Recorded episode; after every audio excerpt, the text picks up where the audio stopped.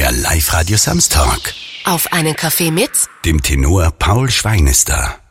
Meine erste Frage ist immer, wie trinkst du deinen Kaffee am liebsten? Ich trinke meinen Kaffee am liebsten äh, frisch gebrüht aus einer super Siebträgermaschine mit meiner wunderbaren ähm, Barazza Siete Mühle in einer fein cremigen doppelten Espressotasse. Das war jetzt, glaube ich, bis jetzt die längste Antwort auf die Frage von allen Gästen, die ich Und ich habe. mich noch kurz gehalten. Das klingt aber schon so ein bisschen äh, ja, so tenormäßig. So stellt man sich den Opernsänger vor. Da wird ja, schon stimmt, das ist ein bisschen ein Klischee. Aber das Klischee kann ich noch erhärten. Also das ist nebst dem äh, persönlichen Interesse an sehr, sehr guten Kaffee, den ich in Rom bei meinem Austauschsemester kennengelernt habe, kommt es auch familiär bedingt, denn mein Großvater war Kaffeeröster in Innsbruck. Der hat eine Kaffeerösterei, genau. Ah. Also der Döni Café war in Bradl, wo wir jetzt nicht weit davon entfernt sind. Ein echte, eine Ansage an Ah, das cool. Kaffeeleben. Genau. Und die haben den Kaffee bezogen. Der ist immer da angekommen im Ischia da vorne, im Ischia oder Ischia, wie das heißt, da dieser Lebensmittelimporteur. Von dem haben sie den Kaffee in Containern bekommen und dann aufgeteilt auf die Innsbrucker Röster. ah, cool. Daher kommt so ein bisschen dieses Interesse an Kaffee, ist geschuldet durch familiären Bezug. Und mittlerweile trinke ich aber sehr, sehr gern super Filterkaffee. Selbst gebraut auch. Hand, mit der Handmühle gemahlen und dann aufgebraut und durch die Espress, äh, Aeropress. Auch da gibt's, gibt's äh, Oh Spezial. mein Gott, da gibt's, alles. Welten, Welten. Das ist Ja, cool. Ja.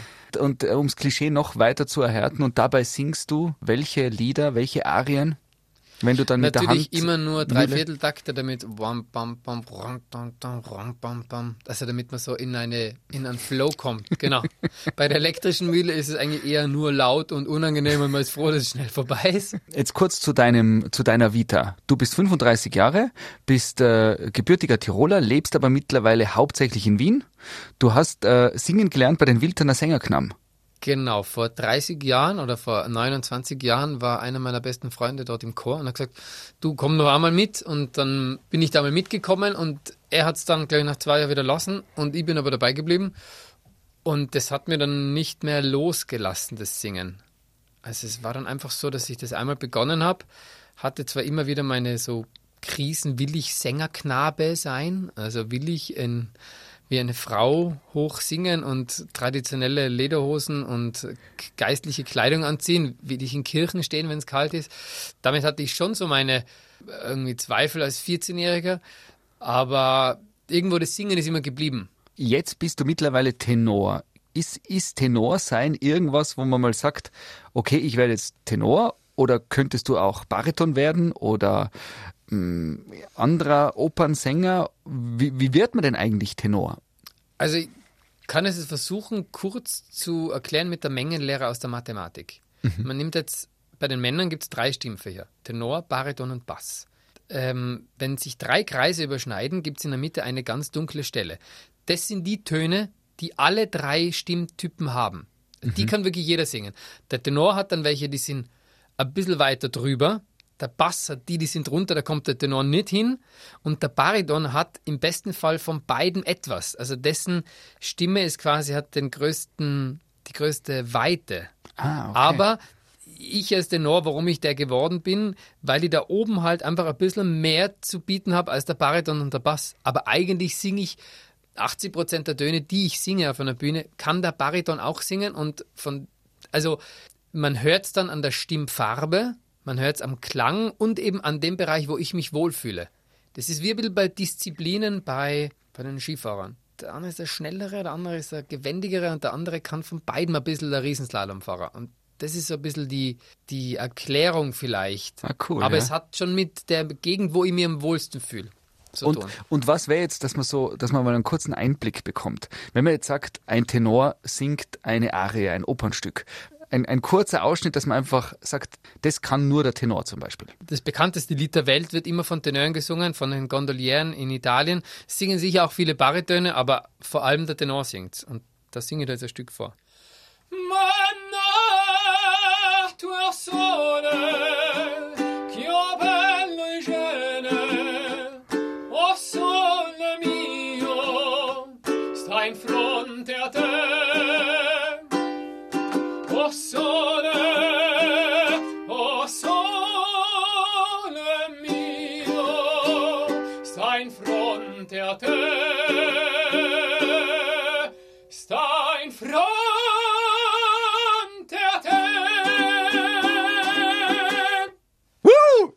Mega!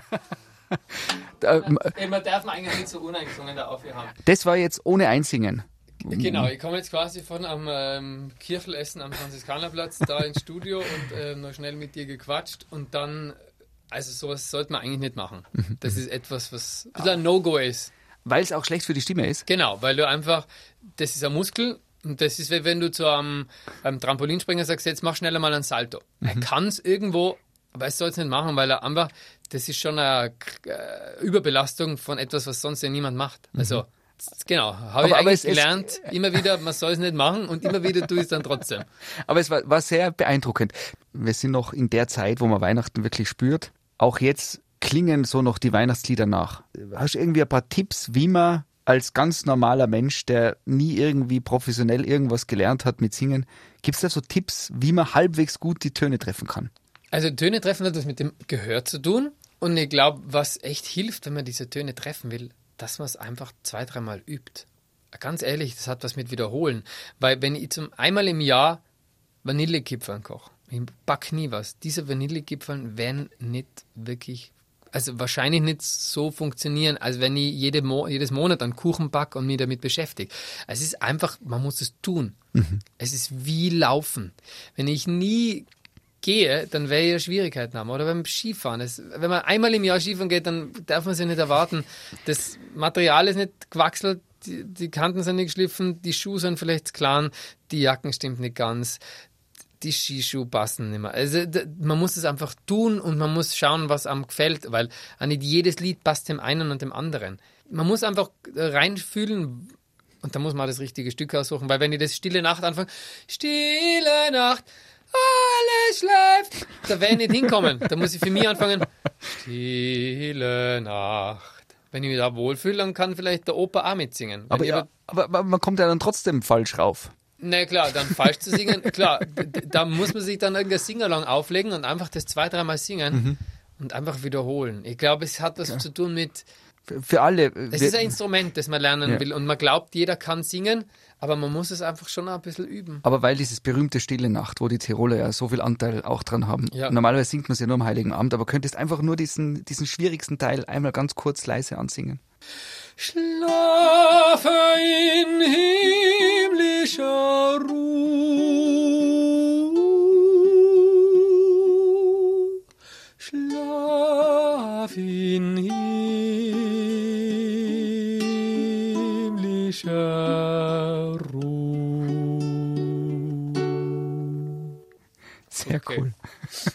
Du hast während dem Singen, äh, für mich war das jetzt beeindruckend, aber du hast so reingeschaut, wie wenn du schon gewusst hättest, dass irgendwo. Ja, weil ich, ich habe ja zu hohe Tonart genommen. Das heißt, das muss man immer, man muss es davor sich genau überlegen, in welcher Tonart man das Lied spielt.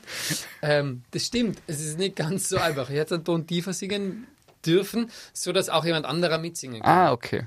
Wenn du jetzt richtig berühmt wirst in fünf Jahren, dann haben wir jetzt ein Tondokument, das jetzt schon. Total kompromittierend, glaubst du? Also nein, ich wollte sagen Millionen wert ist, weil Schau, das ist immer die Wahrnehmung. Aber da merkt man, ich bin ein richtiger Tiefstapler anscheinend.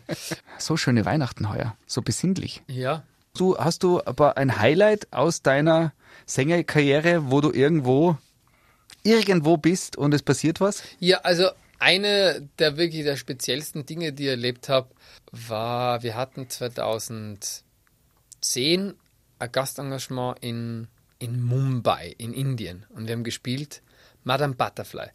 Das Skurrilste daran ist, wir spielen in Indien, in einem Opernhaus und ähm, spielen, erzählen die Geschichte einer japanischen Geisha, die mit einem amerikanischen Soldaten ein Kind hat. Und es ist eine ganz dramatische Geschichte. Sie bringt sich dann um, weil es ist Schande, ein uneheliches, uneheliches Kind mit einem amerikanischen Soldaten zu haben.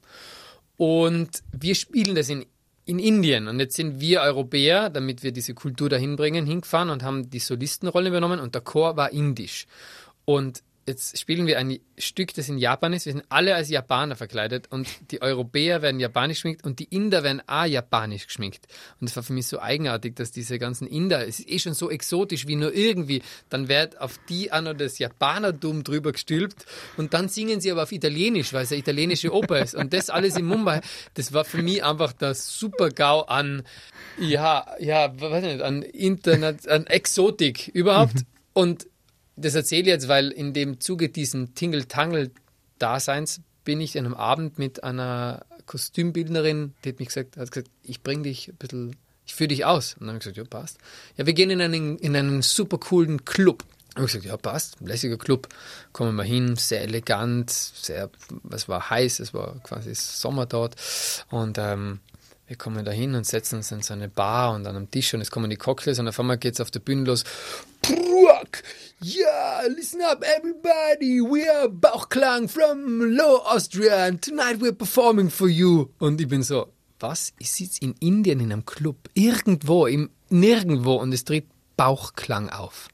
Und das war für mich so, ganz egal. Eine wohin, österreichische Band. Eine österreichische Band aus Niederösterreich, aus St. Pölten. Und die war in meiner Jugend total populär und und dann komme ich da hin und erwarte mir irgendwas, aber nicht, dass äh, nie St. Pöltener Band an dem Abend auftritt in einer 25 Millionen Einwohner Gemeinde.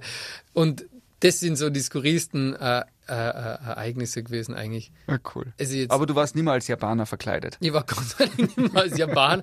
Und ich bin dann ne- am Rückflug mit, äh, von Mumbai zurück neben einem der Sänger gesessen. Das Ah, war dann cool. das nächste Schräge, das ist, aber Cool. die Welt ist ein Dorf.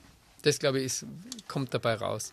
Und sonst sind die Opernhäuser schon unterschiedlich. Jeder hat so seinen eigenen Style. Die Bastille, also die Opera de Bastille in Paris ist, ähm, da stinkt überall nach Kloake, weil sie so schlecht gebaut worden ist und die Abflussrohre irgendwie undicht sind. Ich Ist aber nicht. eines der berühmtesten Opernhäuser Ja, überhaupt. genau. oder? Ich war halt ein ein Fehlbau in den, eine Bausünde in den 80ern. Was gibt's sonst noch? Die Londoner Oper steht mitten im Zentrum und hat das allerschönste Kantine, die allerschönste Kantine und die ist nicht im Keller, sondern auf der Dachterrasse und da sitzt im ersten Bezirk von London und speist oben auf der Dachterrasse und schaust über die Stadt. Das sind so Besonderheiten, die man erleben darf. Jetzt hat man das Gefühl, und da ist wahrscheinlich der Luciano Pavarotti auch mitverantwortlich, der war nämlich zum Schluss überhaupt dann extrem dick, dass ein Tenor muss dick sein. Der muss auf der Bühne stehen im Frack und der muss der Bauch so richtig mitschwingen. Ja. Jetzt bist du eher, ähm, eher dünn und Fahndel im Wind. einfach, ja, Ja, wollt's sagen wir, nicht- ist, ja. du- Strich also- in der Landschaft. Geht das oder, oder, oder wird's deiner Stimme gut und wenn, wenn du mehr isst oder Ja, ist ich das kann ja nicht mehr. Also ich kann ja nicht mehr auf die Waage bringen. Also so viel essen kann ja nicht, dass sich das aus. Aber dazu kann man aber sagen, ein dicker Mensch hat wahrscheinlich einfach eine dickere Stimme. Das ist einfach die Physiognomie. Und das ist auch gut so. Und deswegen sind viele tolle Opernsänger einfach beleibter. Das ist nicht immer so. Aber ist einfach so die Natur der Sache. Wenn du groß bist, ist äh, äh, nicht was anderes groß. Aber dann, dann ist auch die Wahrscheinlichkeit, dass die Stimme irgendwo voller ist, einfach größer. Und deswegen ist es, glaube ich, in der Oper auch ganz was Besonderes. Warum jetzt, sage ich mal, teilweise immer noch oder, oder auch, ähm, sage ich mal, korpulentere Menschen dort Karriere machen, weil es nicht nur um das Aussehen eben geht. Es geht wirklich um das, was du da im Hals hast. Es geht um das, dass am Abend dann das klingt. Und das ist ein ganz besonderes Talent. Und wenn du so ein besonderes Talent suchst, dann achtest du irgendwann nicht mehr auf Oberflächlichkeiten. Weil wenn es geht um den Ton, es geht um die Musik und dann macht man die Augen zu und dann funktioniert es. Und ich finde, das ist eigentlich was so Wunderschönes an der Oper, dass eben Menschen, die teilweise in anderen Gesellschaftsbereichen dann ausgeschlossen werden, weil sie eben bei, als Schauspielerin nicht schön genug sind oder nur gewisse Rollen erfüllen können. In der Oper zählt das nicht. Wenn du eine große Operndiva bist und du hast diese Stimme, dann singst du auch ein junges Mädchen und bist, sage ich, korpulent und würdest nie besetzt werden im Film, aber in der Oper funktioniert, weil du über diese Emotion, über die Stimme bringst. Und das finde ich eigentlich was Wunderschönes dran. Jetzt gibt's viele Menschen, die sagen, Oper, mit dem kann ich gar nicht. Da, sobald irgendwo eine Frauen- oder Männerstimme, "Wow, oh so, gibt's, ist so, wow, Hilfe. Wirst du mit sowas konfrontiert? Ich verstehe, dass die Unnatürlichkeit des Singens, das verstehe ich schon, dass das viele Leute abschreckt. Aber ich glaube, in ganz vielen Leben ist es so, dass man auf einmal einen Zugang findet zu etwas. wie zu französischem Käse zum Beispiel.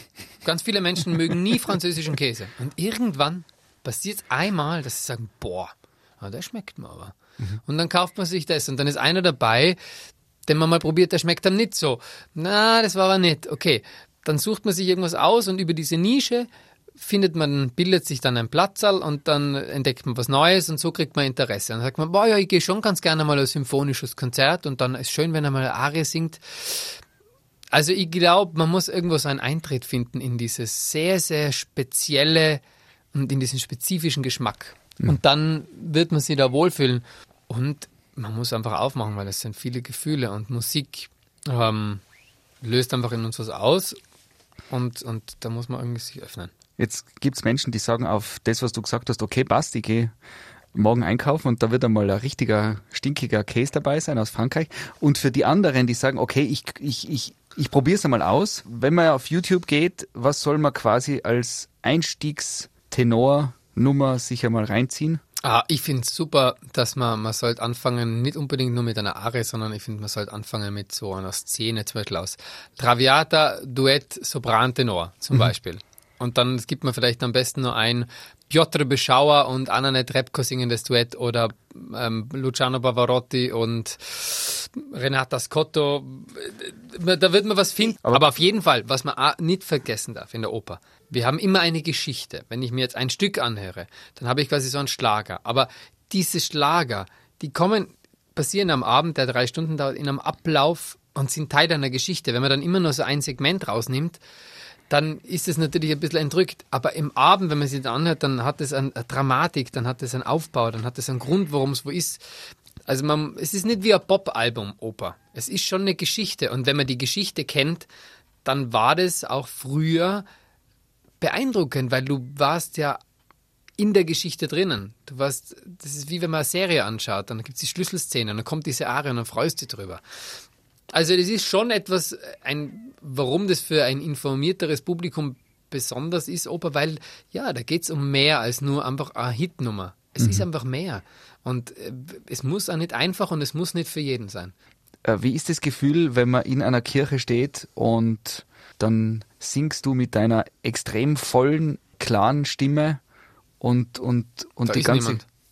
Oder wie meinst du? Weil jetzt gerade niemand in der Kirche war. Naja, jetzt war ja niemand in der Kirche. Wir haben gesungen am 25. im Dom und da waren einfach nur ganz, ganz wenige Leute. Es waren keine Musiker da, sondern nur wir vier Sänger, die in der Kirche sein dürfen, mit genügend Abstand. Oder wolltest du das fragen, wie das ist, wenn mhm. da niemand ist? ich wollte fragen, wie es früher war, vor Corona. Okay. Ähm, ja, unterschiedlich. Also da, ähm, Kirchen, es ist ja auch so, Singen ist Akustik und in der Kirche, finde ich, klingt es oft einfach nur, nur hallig. Also es, ist, es ist gar nicht so toll in der Kirche, wie man immer glaubt, weil man versteht keinen Text. Es klingt halt wie in so einem Badezimmer. Es ist irgendwie wohlwollend, aber schlussendlich ähm, ah, sind Kirchen gar nicht das Beste zu siehst, singen. Der nächste Mythos aufgeklärt. Ich hätte es gedacht, es gibt nichts Besseres wie so eine hallige Kirche. Na, überhaupt nicht. Es ist schrecklich, weil du verstehst überhaupt keinen Text mehr, die Harmonien verschwimmen, man hört gar nichts. Das Trompete setzt ein, unten klingt es irgendwie vier Sekunden später. Also, also es ist gar nicht so toll. Kirchen brauchen ganz gewisses Repertoire, um gut zu sein. In der Kirche mhm. kann man nur gewisse Stücke, finde ich, gut aufführen. Es mhm. wird viel mehr musiziert, als eigentlich gut dort wäre, weil es halt so gemacht wird. Aber ich finde, es gibt viele Stücke, die perfekt sind und nur in Kirchen gespielt werden sollten. Und es gibt viele Stücke, die dort gar nicht hinpassen. Mhm. Noch ein Highlight, irgendeine Anekdote aus deinem Bühnenleben. Also wenn ich diese, wenn ich keine so eine Geschichte hätte, müsste ich sie ja erfinden. Aber es gibt eine Geschichte, die, die erzähle ich jetzt gern, weil es schon länger her ist. Ähm, also die, die, die, die diesmal passiert, da war ich 14. Mhm. Und ähm, da war ich im Landestheater, da haben wir gesungen mit Die drei Knaben in der Zauberflöte und wir durften in dieser Szene, wurden wir in einem Sicherheitsgurt, in einem Klettergurt eingehängt und wurden von einem Baum heruntergelassen und haben dann unseren Auftritt gesungen und sind dann wieder den Baum hinaufgeklettert. Und ich war damals 15, kurz vor dem Stimmbruch, und wir waren den ganzen Tag auf der Seegrube. Im April war das bei einem, so einem Snowboard-Contest und haben halt irgendwie so illegalerweise ein bisschen Alkohol konsumiert und ich war schon ein wilder Jugendlicher und bin am Abend ins Theater und war halt den ganzen Tag in der Sonne und habe einen vollen Sonnenstich gekriegt.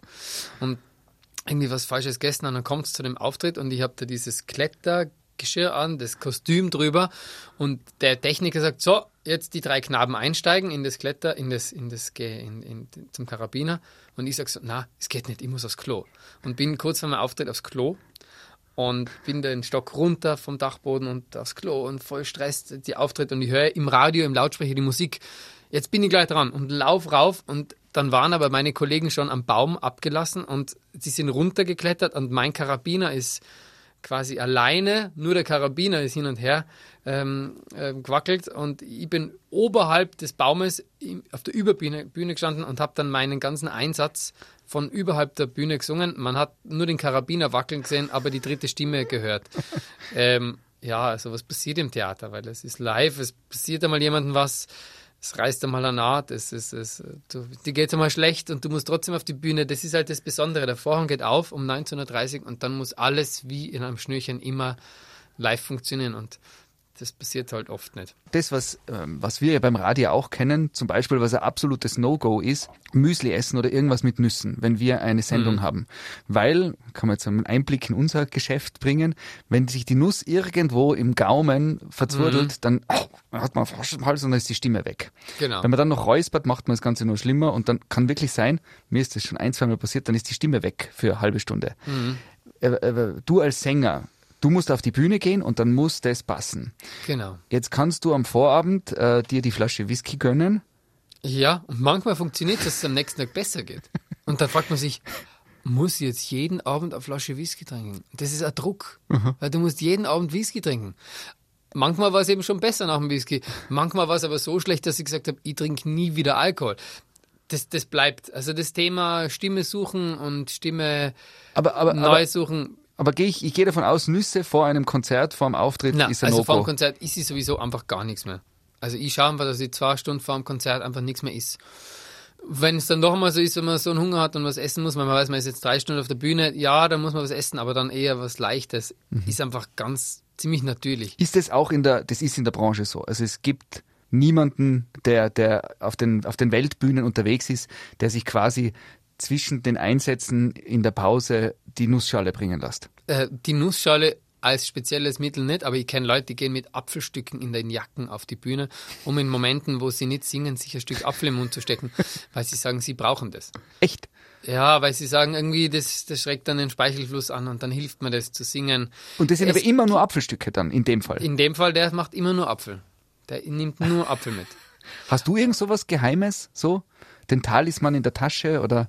Ach, ich mache gern Yoga davor oder ich lege mal irgendwie so einen Stein, habe ich schon dabei, ja, den hat mir meine Freundin geschenkt, den habe ich gern dabei.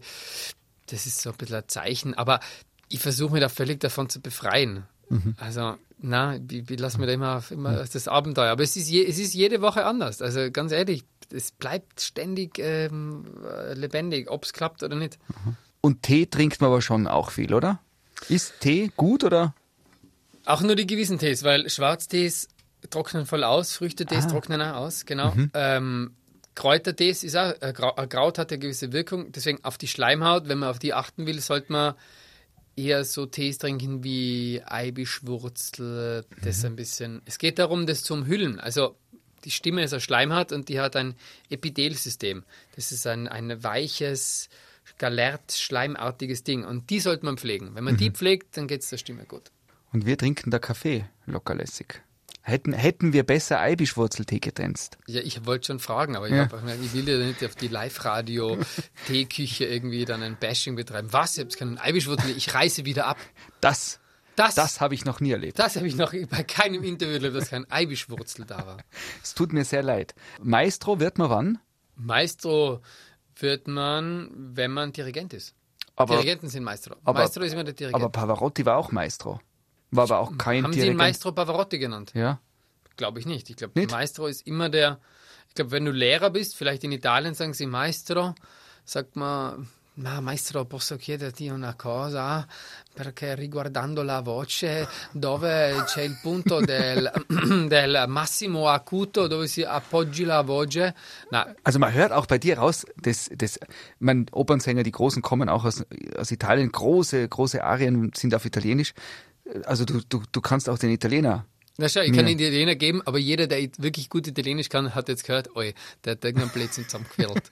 ähm, ich glaube, was ganz viel als Darsteller und als Sänger ist, dass man, dass man irgendwas einfach ein bisschen so erfindet im Moment. Also, dass man einfach irgendwie was verkauft, sich irgendwas aus, aus der Nase zieht. Ne? Äh, du, hast, du hast erzählt, wie wir uns getroffen haben jetzt, du hast schon wieder äh, im Jänner was abgesagt bekommen. Du hättest äh, nächste Auftritte gehabt. Wohin wäre es gegangen? Genau, in Salzburg gibt es die Mozartwoche, veranstaltet von Rolando Villason. Und da hätten wir ein Mozart-Requiem mit einem ganz tollen Orchester aufgeführt und eine Messe von Mozart.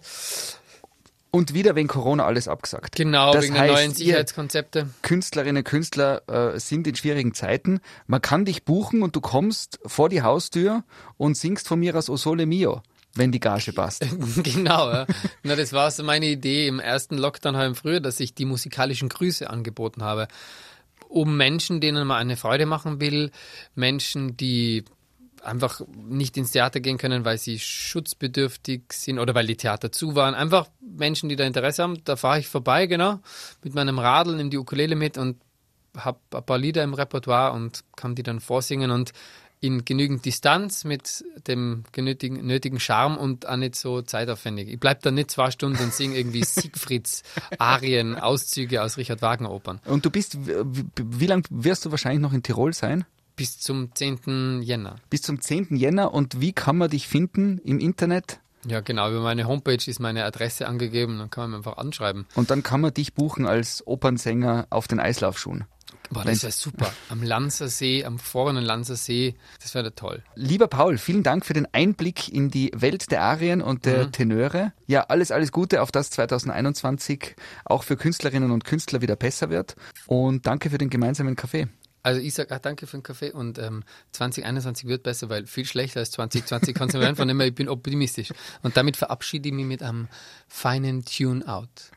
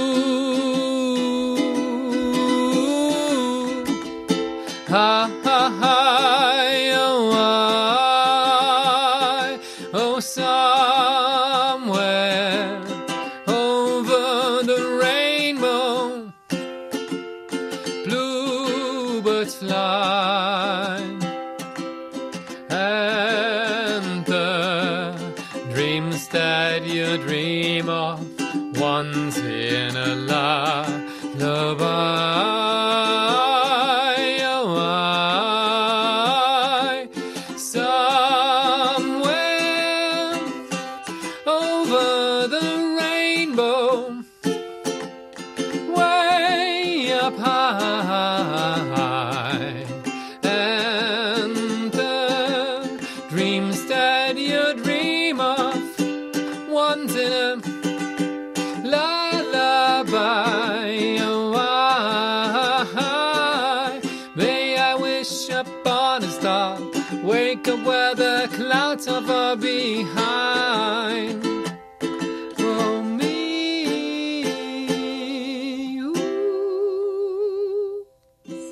Alla prossima.